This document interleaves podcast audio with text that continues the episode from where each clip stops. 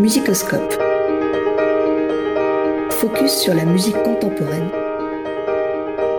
Le dernier lundi du mois à 14h sur Radio Campus Angers, 103 FM.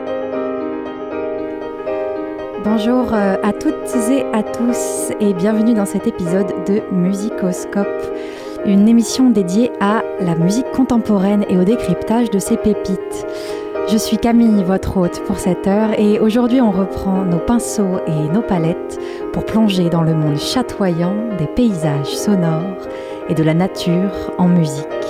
Bienvenue dans ce voyage au centre de la Terre, un hommage musical à la nature. Comme promis le mois dernier, nous allons dans les prochains épisodes de Musicoscope évoquer le rapport des compositeurs contemporains au ciel et à la terre. L'émission d'aujourd'hui sera dédiée à notre chère planète, aux éléments et à la nature, et nous nous élèverons le mois prochain vers les mystères insondables du ciel et du cosmos. Mais dans un premier temps, si vous êtes curieux d'entendre pour la première fois un jardin musical, de voir la nature avec vos oreilles et de découvrir comment la composition peut être un art engagé, alors bienvenue dans la première partie de notre diptyque naturel, la Terre vue par les compositeurs contemporains. Au programme, un court retour sur les différents outils permettant d'évoquer la nature en musique, une plongée dans différents niveaux de lecture de représentation de la nature, puis une réflexion sur la portée philosophique et politique d'une telle démarche. Nous terminerons ce voyage tout en douceur, en musique et en poésie. Représenter la nature a toujours été un sujet de prédilection chez les artistes et les compositeurs n'y font pas exception on peut vite avoir l'impression que la musique classique et contemporaine est quelque chose de très abstrait, de codifié, qui exprime des dynamiques internes, qui ont surtout attrait au tourment de l'âme et à l'expression des sentiments.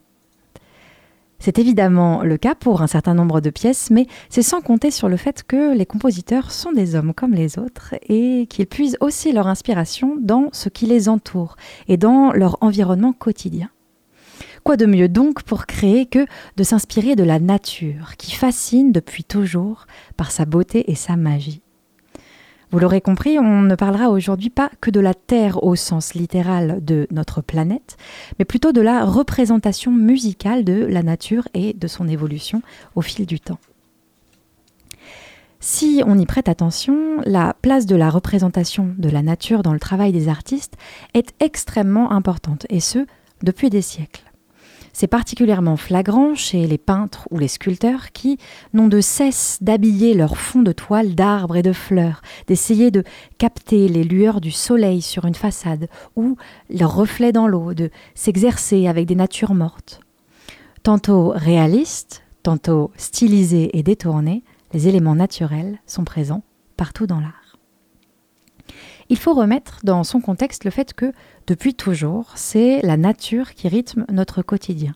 Et c'est autour d'elle que nos vies se sont construites. Les saisons, l'alternance entre le jour et la nuit, et toutes les manifestations de la nature sont incompressibles et sont d'autant plus fascinantes que l'homme n'a pas vraiment de prise dessus, et que la plupart de ces phénomènes se produisent initialement de manière complètement autonome. Il est donc fascinant d'étudier quelque chose qui n'a pas besoin de l'homme pour exister, et qui pourtant l'entoure et le fait vivre. Plutôt que de chercher à dompter et à faire plier la nature, les artistes vont eux plutôt s'intéresser au fait de la représenter et de la célébrer. C'est une démarche qui permet également de rassembler artistes et spectateurs, compositeurs et auditeurs autour d'éléments de vie communes et de créer un contact à partir de quelque chose que tout le monde connaît. On retrouve une fois de plus cette volonté de connexion avec un public quasiment indissociable du travail des artistes. Pour vous donner un avant-goût de ce qui nous attend par la suite, je vous propose tout de suite d'écouter un extrait musical. Une des grandes questions en peinture, quand il s'agit de représenter la nature, est celle de la représentation du vent. Comment peindre l'invisible? Et en ce qui concerne la musique, comment rendre sonore l'invisible? Pour le côté musical, voici un élément de réponse avec Once on a Windy Night, ou Le vent à la voix d'après Murray Schaffer.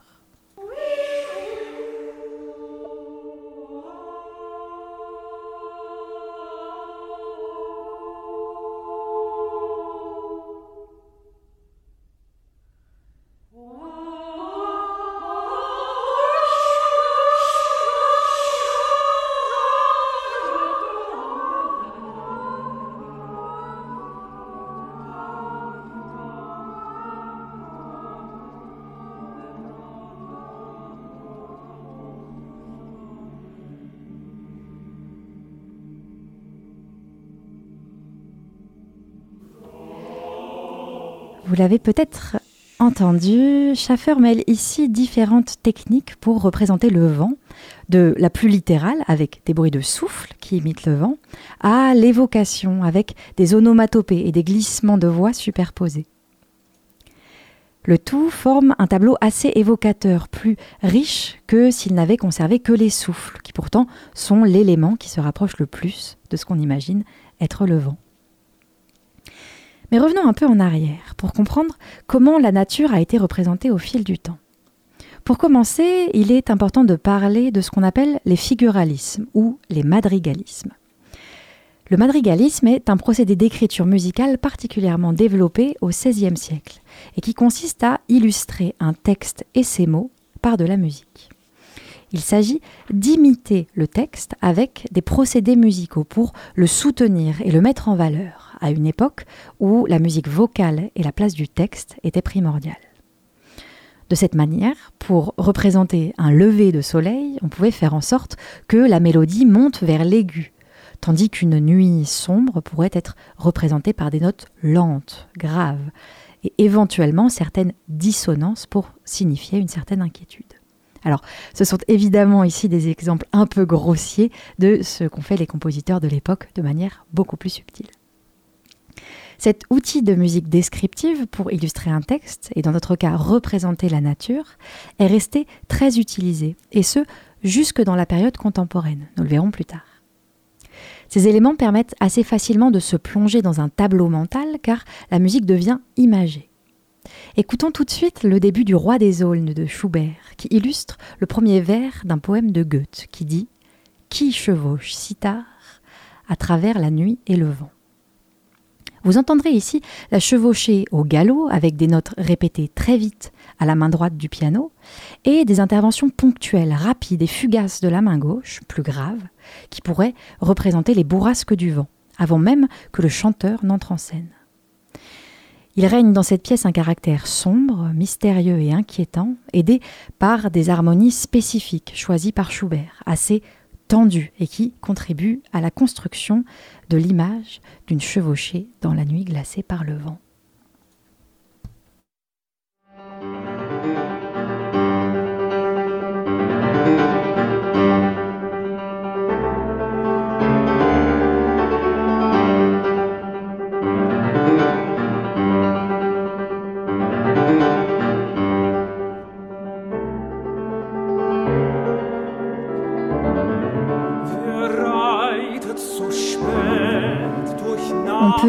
Facilement entendre ici que la musique est utilisée pour servir le propos dramatique du texte.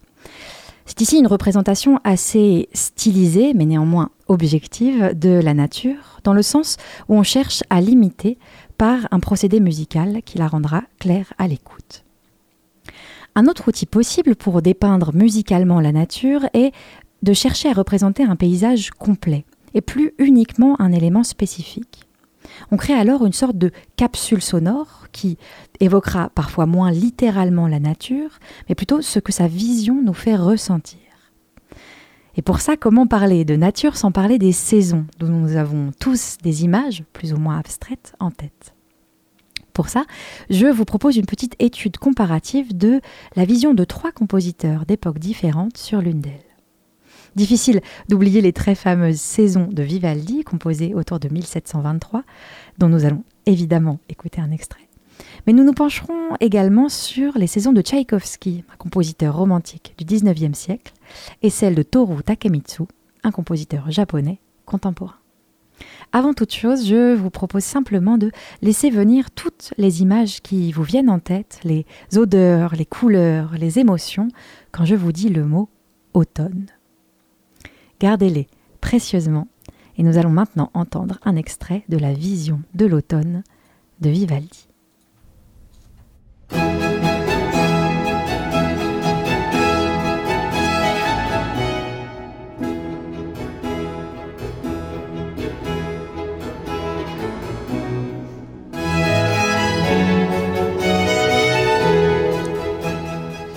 Dans l'esprit de Vivaldi, l'automne commence avec les danses et les chants des villageois qui se réjouissent de bonnes récoltes.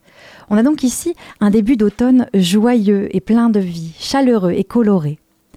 La pièce se poursuivra en alternant des moments plus mélancoliques, évoquant la torpeur et le sommeil, et d'autres foisonnants scènes de chasse avec les corps et les chiens. Dans un tout autre registre, voici l'automne de Tchaïkovski avec Octobre ou Chant d'automne tiré de ses magnifiques saisons pour piano. On y retrouve ici une saison beaucoup plus nostalgique, un tableau empreint d'une certaine tristesse, mais aussi des souvenirs d'une joie un peu passée.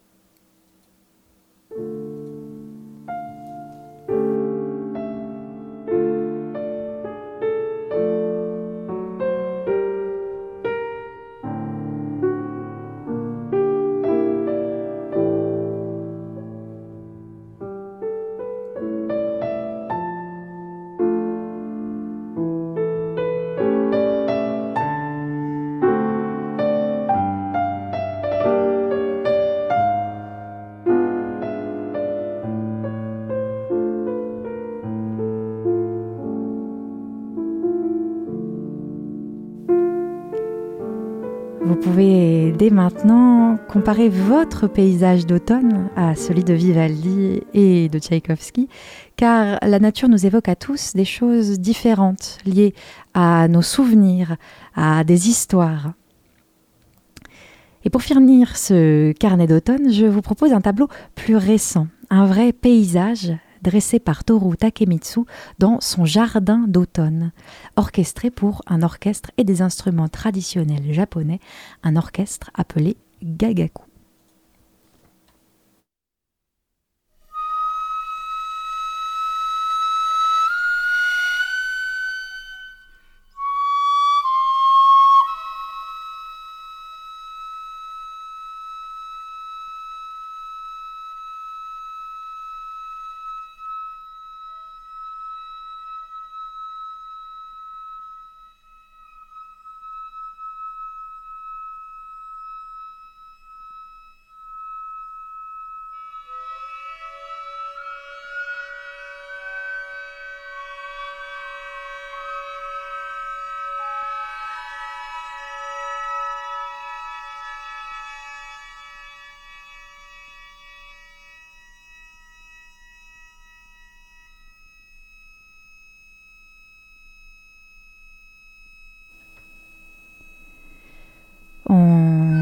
Ici un automne plus froid, dans les brumes, en demi-teinte. Takemitsu est un compositeur très attaché à la nature, à qui il rend régulièrement hommage et peint des fresques musicales aussi étudiées et épurées que les jardins japonais, avec une attention toute particulière portée au silence et aux timbres instrumentaux. Voici donc trois visions de l'automne, trois tableaux possibles d'une même saison. Les compositeurs créent donc des paysages grâce à des mélodies, des dynamiques et caractères évoquant des moments précis qui rythment la vie de la nature, ou des instruments spécifiques qui peuvent donner une couleur saisonnière toute particulière à la musique, comme avec les flûtes traditionnelles de Takemitsu. Ce sont des paysages entre deux couleurs, aux lignes parfois brouillées, et on ne peut pas toujours dire avec précision ce qui nous fait penser à l'automne dedans, et pourtant les sensations sont bien présentes si on les laisse nous porter. On peut donc voir qu'il y a autant de visions de la nature que de compositeurs, mais aussi qu'on peut choisir différents procédés pour la mettre en musique, en choisissant de styliser un élément spécifique avec un figuralisme, comme avec le vent ou le soleil, ou de dresser un tableau complet d'une nature plus générale, comme l'image que nous renvoie un mois de l'année ou une saison. Un troisième procédé consiste à utiliser des éléments présents dans la nature tels quels, quasiment sans les modifier, pour la représenter en musique. Un procédé de musique enregistrée appelé le soundscaping, ou paysage sonore électronique dans ce cas, permet la recréation d'un univers sonore spécifique à un environnement. On utilisera pour ça des enregistrements en pleine nature ou en pleine ville, si on veut recréer un paysage sonore de notre environnement urbain. Nous ne développerons pas cette approche durant cette émission dans la mesure où nous privilégions aujourd'hui la représentation de la nature sans électronique, mais si ça vous intéresse, je vous conseille de vous pencher sur les travaux de Murray Schaffer à ce sujet.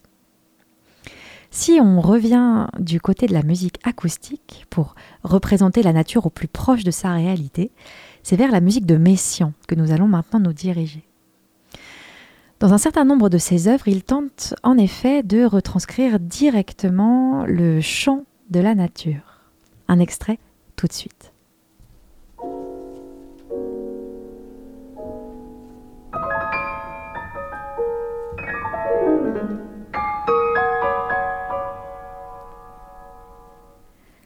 Nous parlions tout à l'heure de faire un tableau avec de la musique. Et la musique de Messiaen est toute désignée pour cela, dans la mesure où ce compositeur avait la particularité d'entendre les couleurs.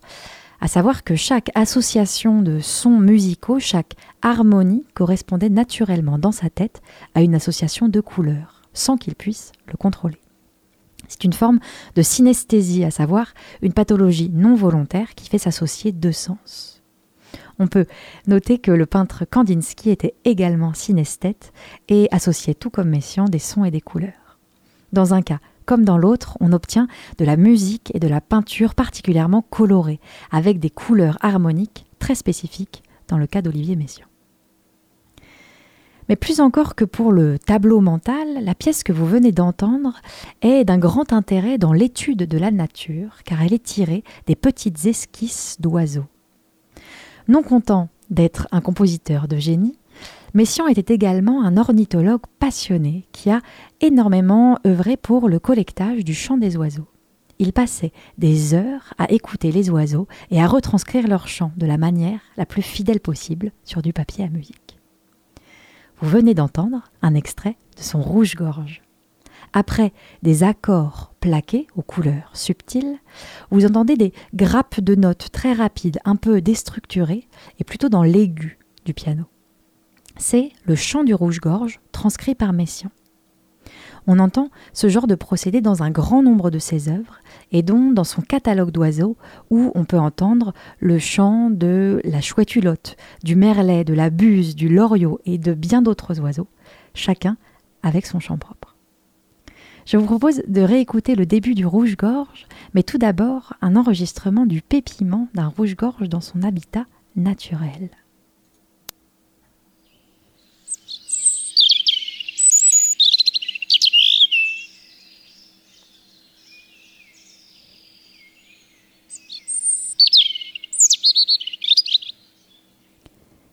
Et retrouvons maintenant ce même rouge-gorge et son chant au piano sous les doigts de Claire Demelan.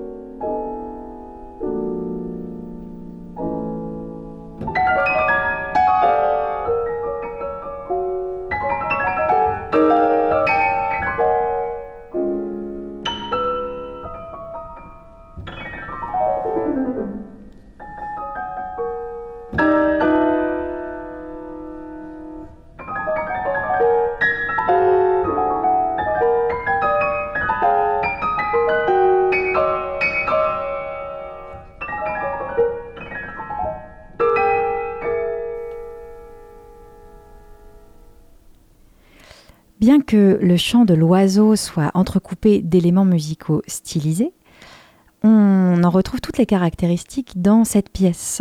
Et il est important de noter qu'Olivier Messiaen est reconnu parmi les ornithologues comme une figure majeure du collectage du chant des oiseaux.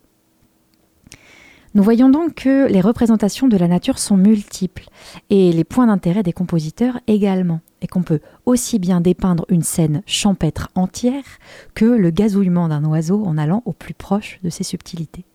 Chaque compositeur a donc sa manière de représenter la nature qui l'entoure pour le plus grand plaisir de nos oreilles. Musicoscope sur Radio Campus Angers 103 FM. Maintenant que nous avons vu certains des points de focus principaux des compositeurs concernant la nature, de la représentation littérale à la fresque bucolique, en passant par le collectage ornithologique, nous allons maintenant voir qu'un même élément naturel peut être considéré et traité sous des prismes très différents, et que les compositeurs se servent de la nature pour servir des propos extrêmement variés. Pour cela, je vous propose de partir de l'un des quatre éléments et d'aller explorer différents angles d'approche des compositeurs contemporains à son égard. Nous allons ici écouter quatre pièces qui traitent du même élément naturel, mais de manière très différente. Pour démarrer, le premier des cinq éléments, ou Wuxin, de Chen Shigang. Je vous conseille de fermer les yeux, de vous laisser porter et d'essayer d'imaginer quel élément vous mettriez sur cette musique. En sachant que les cinq éléments ou cinq phases de la cosmologie chinoise sont le feu, l'eau, le bois, le métal et la terre.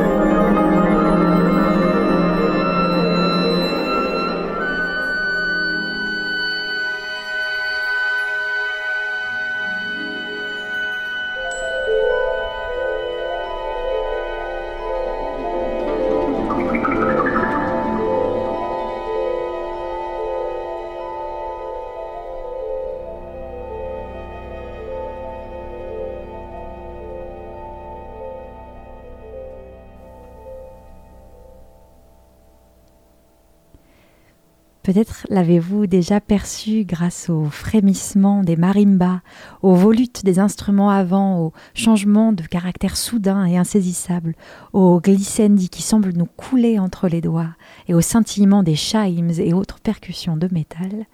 Mais vous venez d'entendre une représentation de l'eau vue au travers des oreilles de Chen Shigang. Il s'agit ici d'une représentation imagée de ce qu'il imagine être l'eau au même titre qu'a pu le faire Debussy avec la mer.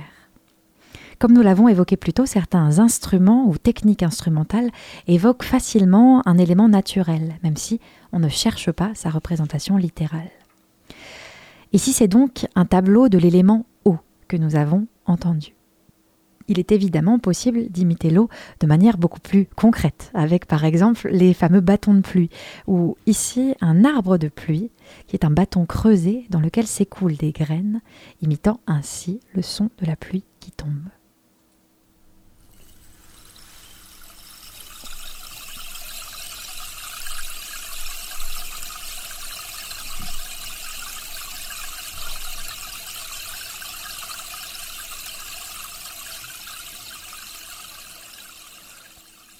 Ces deux exemples sont des représentations assez fidèles de ce qu'on pourrait imaginer concernant l'eau.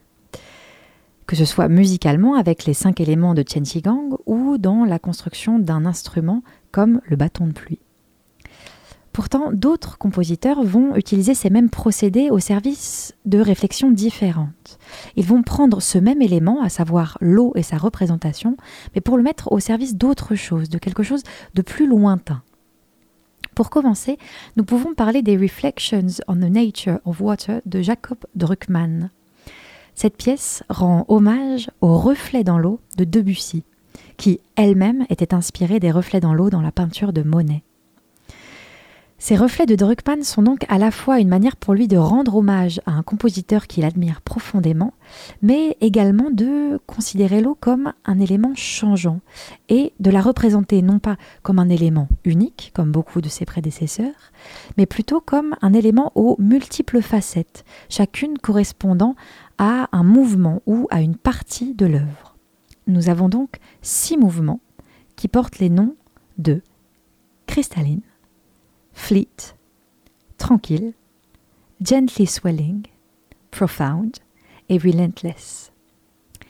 Ou autant de manières de considérer l'eau et la manière dont les reflets se forment dedans. Je vous invite donc à écouter Gently Swelling ou les reflets dans les remous.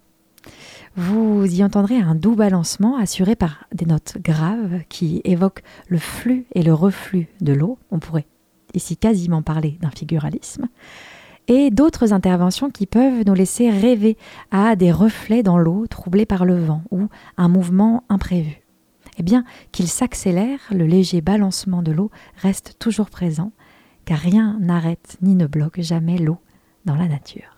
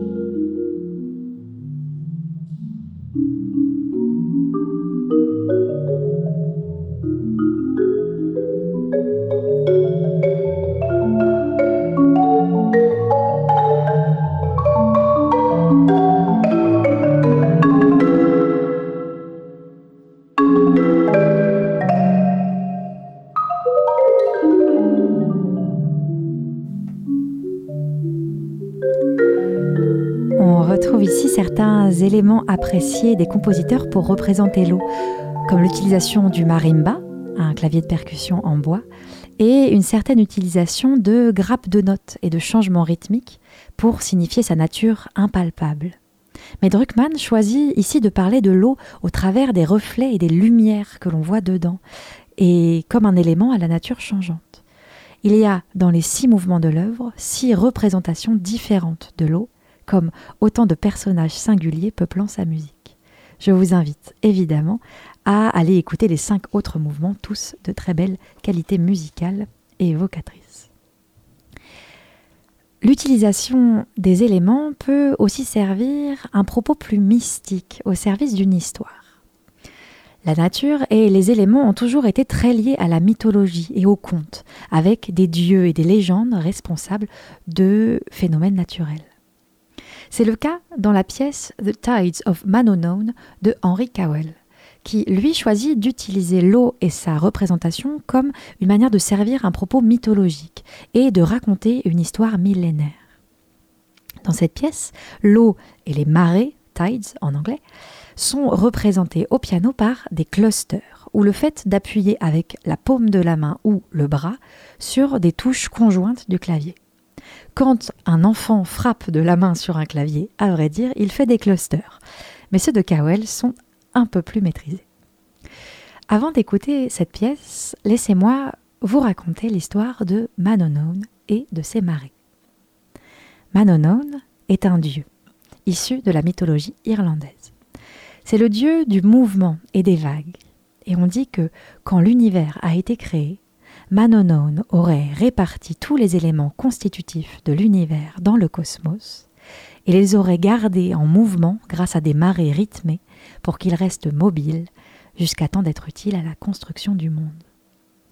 Tout de suite, les marées de Manonone de Henry Cowell ou la naissance du monde par le mouvement perpétuel de l'eau.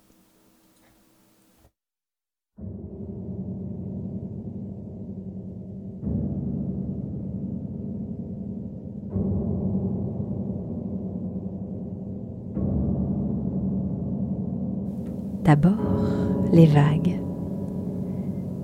Écoutez la profondeur de la mer et des marées.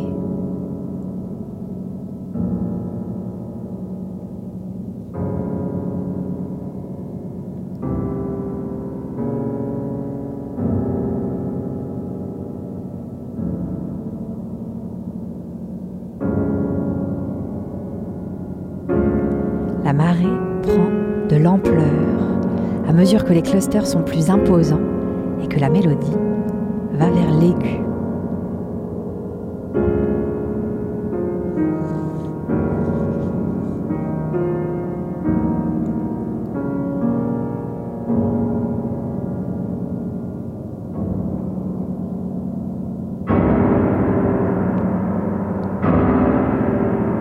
Cette pièce est étonnamment imagée. On y entend le reflux aqueux grâce au simple processus des clusters qui offre une profondeur exceptionnelle à la mélodie, qui pourrait représenter le dieu Manonone ou la construction progressive du monde.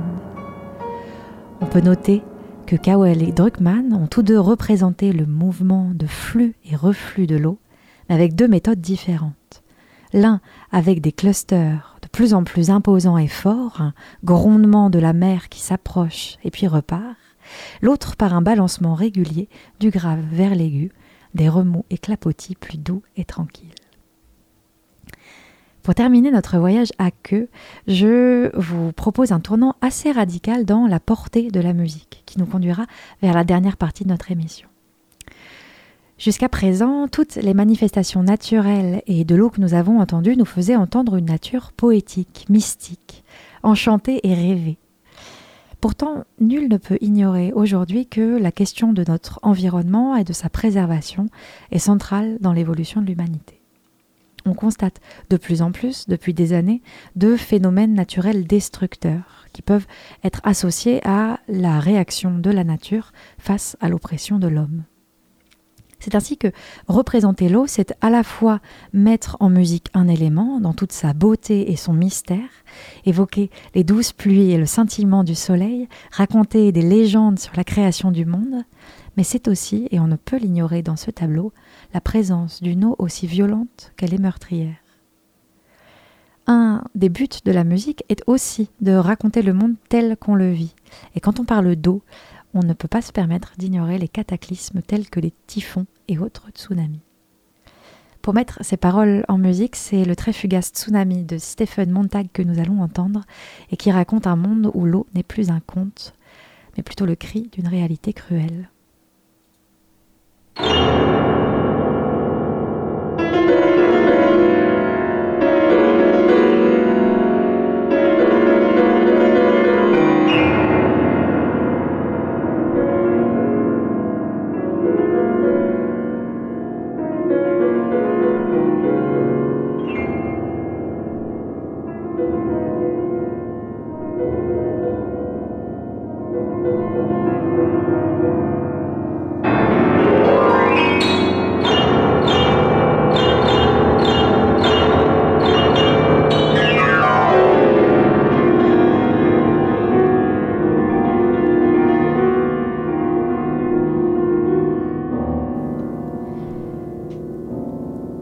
Sont ici à nouveau les clusters, mais aussi les glycendies qui créent la tension liée à l'eau. Et on peut retrouver également la recherche de profondeur avec des notes dans l'extrême grave, maintenues pendant longtemps, créant ainsi une sorte de grondement permanent. C'est le même type de procédé que dans Manonone, mais utilisé à d'autres fins. On peut donc voir à travers ces quelques exemples que si certains procédés utilisés pour représenter un même élément sont récurrents, Leur portée dramatique et historique change du tout au tout selon la manière dont on veut représenter la nature. C'est d'ailleurs ce qui fait l'intérêt du sujet. La nature est multiple et ses représentations le sont tout autant. Bien sûr, nous avons ici choisi de nous focaliser sur la question de l'eau, mais les autres éléments ne sont évidemment pas en reste, de même que les saisons ou l'étude de la faune et la flore. Je ne peux que vous inviter au fil de vos écoutes à vous constituer une bibliothèque sonore des éléments naturels. D'ailleurs, une pièce de musique n'a pas forcément besoin d'être clairement à propos de l'eau pour qu'elle vous y fasse penser, et tout ce qui pourra nourrir votre imagination nourrira votre écoute musicale. Musicoscope sur Radio Campus Angers 103 FM. Nous l'avons constaté, le rapport des compositeurs à la nature ne date pas d'hier.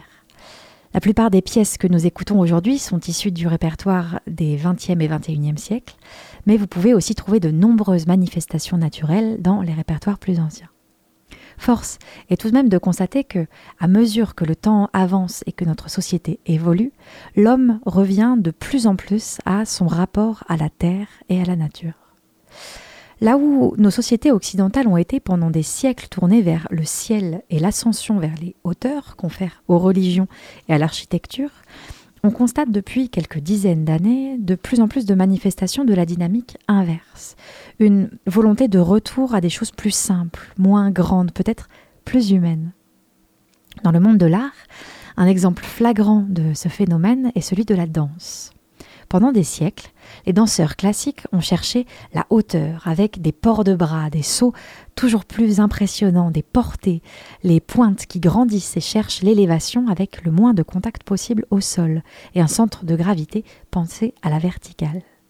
Pourtant, dans la danse contemporaine, et ce depuis le début du XXe siècle, on a fini par constater le mouvement inverse. On ne pointe plus les pieds, on ne cherche on cherche pardon, plus de contact avec euh, le sol au niveau des pieds, mais aussi avec tout le reste du corps. On explore la chute, le sens, le centre de gravité est pensé à l'horizontale, plus ancré, plus terrien. Et il en va de même pour la musique de certains compositeurs. Il est impossible de parler de retour à la terre et de chorégraphie sans évoquer le très fameux Sacre du printemps de Stravinsky, une figure incontournable de la musique moderne du début du XXe siècle. Loin de l'expression du moi romantique, Stravinsky y plante le décor d'une danse rituelle jusqu'à la mort pour servir le dieu du printemps.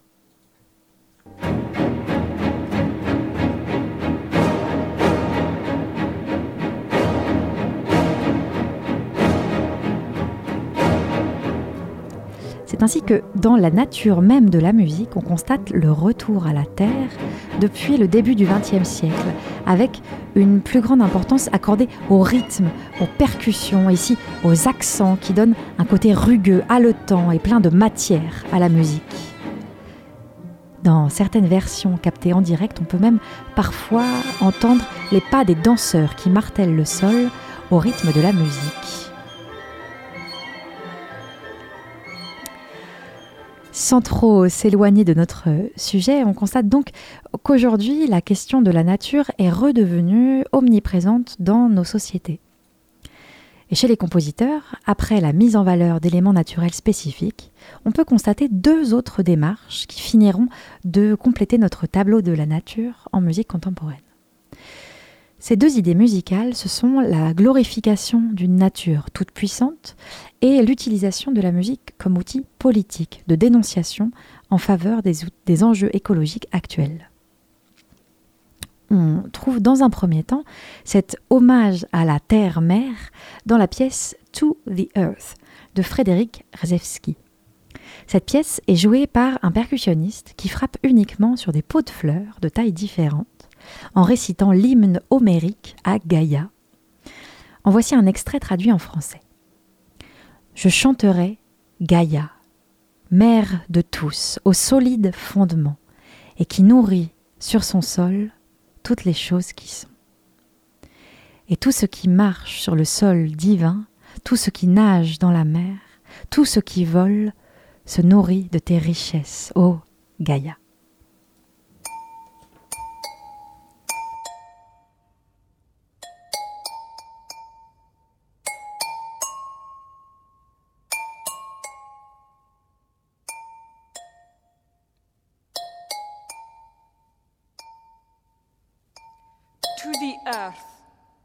Mother of all. I will sing the well established.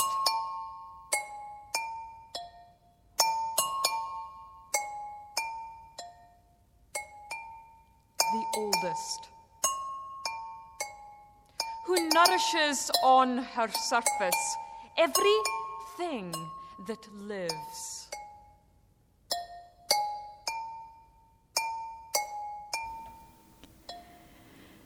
Cette pièce est donc un grand hommage à Gaïa, la mère nature, un hymne à sa puissance et à sa bonté. Elle est ici personnifiée, considérée comme une entité à part entière, douée de volonté et dotée de pouvoir. Contrairement aux pièces précédentes, ce ne sont pas ici des phénomènes naturels qui sont en jeu, mais la nature elle-même. La musique ne cherche alors plus à l'imiter ou à la peindre, mais bien à la louer et à l'honorer comme une prière vouée à sa puissance. D'une autre euh, manière, George Crumb, dont je vous parle décidément à chaque épisode, rend lui aussi hommage à la nature dans sa pièce Vox Balaenae. Inspiré par le chant des baleines à bosse, chacun des mouvements de l'œuvre porte le nom d'une ère géologique et semble représenter le début et la fin des temps au travers de la nature et de l'eau. Tout dans cette pièce est pensé pour mettre en valeur la puissance de la nature face à l'homme, et Crumb ne s'en cache pas dans les notes de performance de la partition. Il y recommande par exemple que chacun des trois instrumentistes, un flûtiste, un violoncelliste et un pianiste, portent des masques noirs qui couvrent la moitié supérieure de leur visage et ainsi effacent la projection de leur nature humaine pour symboliser les forces puissantes et impersonnelles de la nature déshumanisée. Je vous laisse ainsi profiter des étranges effluves de l'ère paléozoïque ou l'ère primaire, ère des poissons. C'est une ère de grands changements pendant laquelle les bactéries, algues et éponges se sont développées vers les premiers vertébrés et où les forêts de plantes primitives ont fait se développer des couches de charbon sur la Terre. On y entend aux instruments un mélange de concret et d'abstrait, avec des motifs énoncés au piano et leur écho quasiment direct aux deux autres, instruments, pardon, comme un son ou de la lumière se diffusant dans l'eau, ainsi que des interventions du violoncelle qui font prendre tout leur sens au nom de la pièce, la voix des baleines.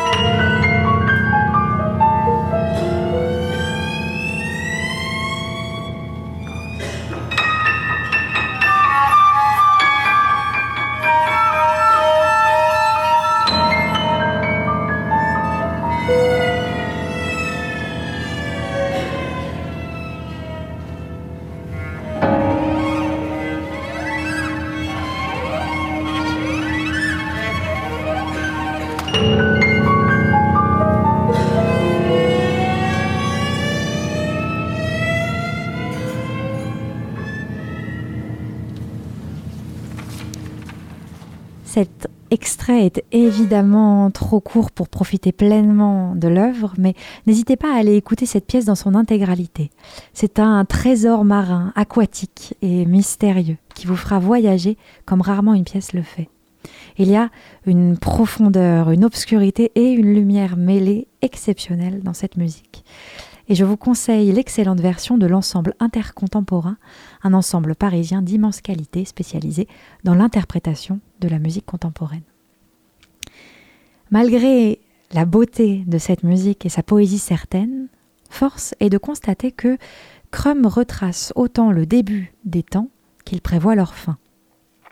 Là où la pièce s'ouvre sur une vocalise pour le début des temps, le dernier mouvement, lui, s'intitule Sea Nocturne for the End of Times, ou Nocturne marin pour la fin des temps, et ce, après avoir représenté la construction des aires géologiques entre les deux.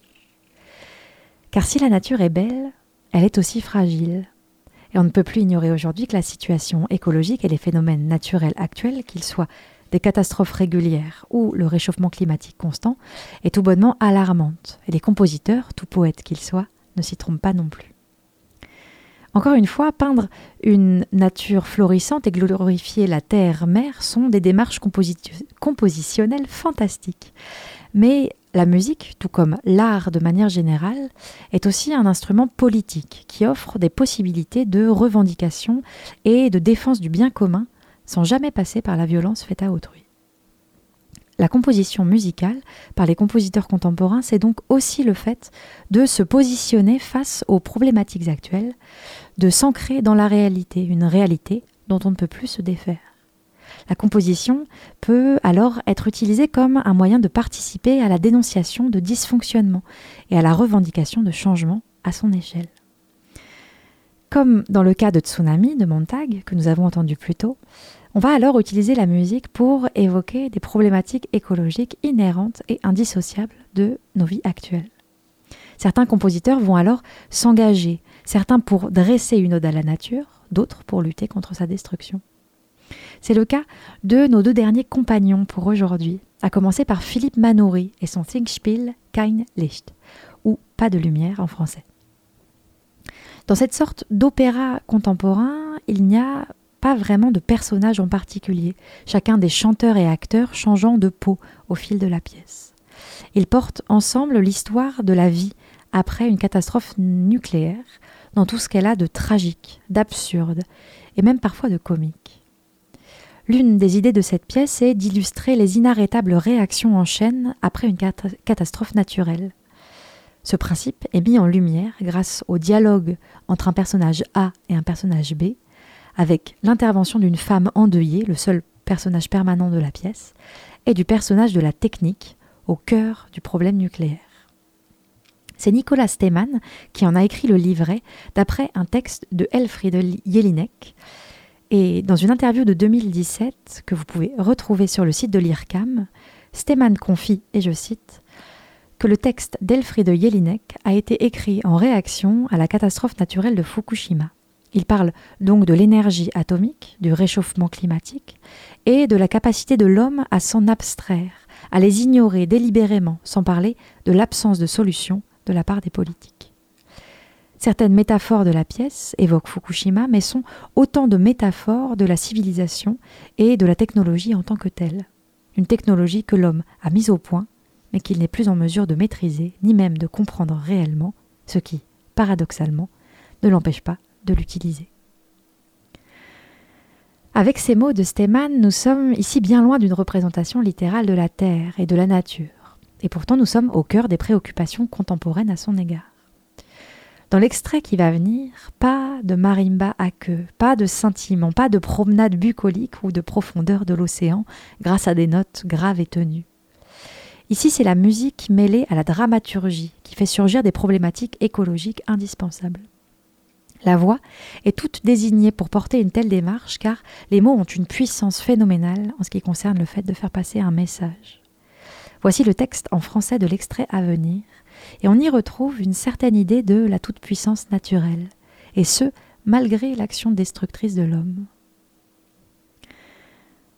On ne saura rien, car personne n'aura de sang sur les mains.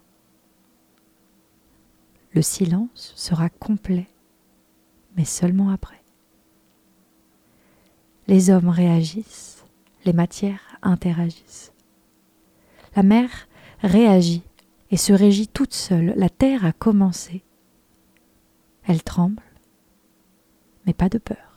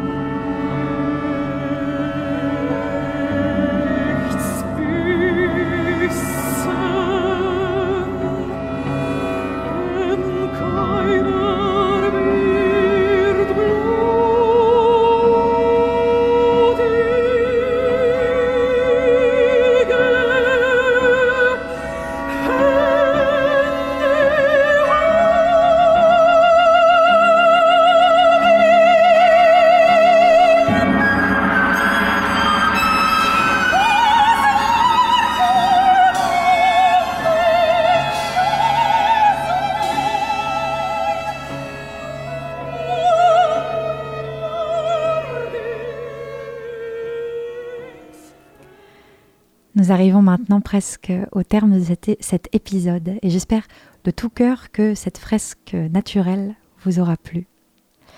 Pour une dernière précision sur Licht, il semble intéressant de noter que l'auteur propose régulièrement des versions corrigées aux librettistes au fil de l'actualité, la dernière majeure en date correspondant notamment à l'élection de Donald Trump aux États-Unis. Aussi, la démarche de Elfriede Jelinek, de Philippe Manori et de Nicolas Stemann est loin d'être isolée, et des compositeurs de de plus en plus nombreux s'engagent actuellement dans la lutte pour la préservation écologique. Bien que le sujet de cette émission soit un peu plus abstrait que certains autres que nous avons pu traiter, il semble primordial de considérer la musique contemporaine comme profondément ancrée dans la vie réelle, tant dans le choix des objets musicaux qu'elle traite, en rassemblant autour de ce qui est connu de tous, qu'en participant à la lutte pour la préservation de l'écologie terrestre. Car si on n'agit pas plus, plus fort et plus vite, les seules traces de la nature qui nous resteront seront leur représentation par les peintres, les poètes et les musiciens un doux souvenir de ce qu'on avait et de ce qu'on a détruit.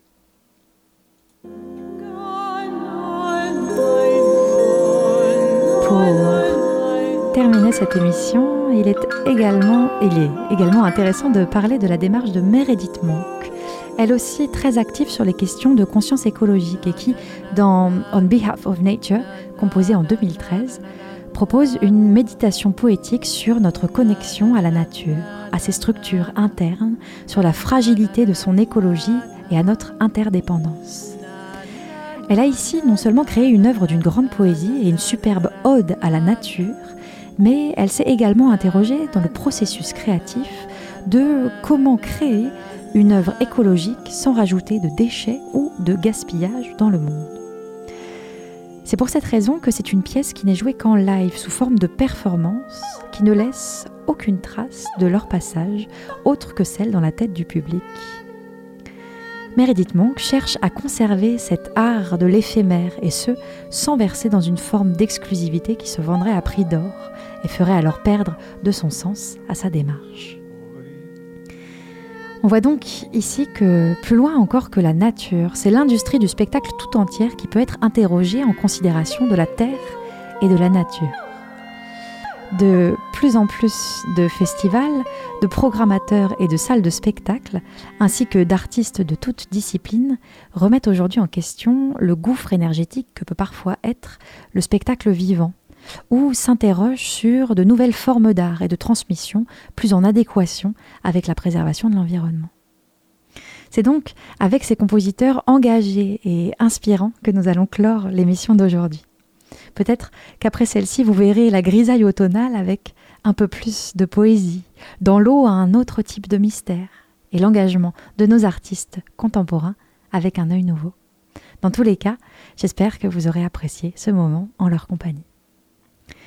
Voici donc la fin de notre émission et je tiens tout d'abord à remercier très chaleureusement Balthazar et Nicolas pour leurs excellents conseils musicaux. Ils ont grandement participé à la richesse de la programmation musicale d'aujourd'hui. Merci également à Étienne pour l'aide à la technique et avant de retrouver une heure de programmation de musique francophone, nous nous quittons avec un retour à la beauté et à la douceur. Vous pouvez commencer à lever les yeux vers le ciel et ainsi vous préparer à notre voyage céleste du mois prochain. Voici un des plus beaux et fascinants phénomènes naturels sur notre Terre, les aurores boréales, ici mises en musique par Ola Guielo et accompagnées par les mots sublimes de George Sand. Nous nous retrouvons le lundi 27 mars à 14h pour parler du ciel, des étoiles et de la puissance cosmique.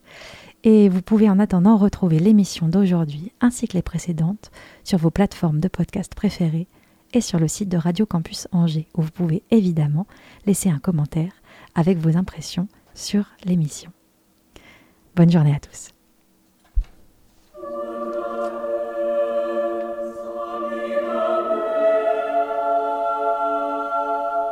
Aurore.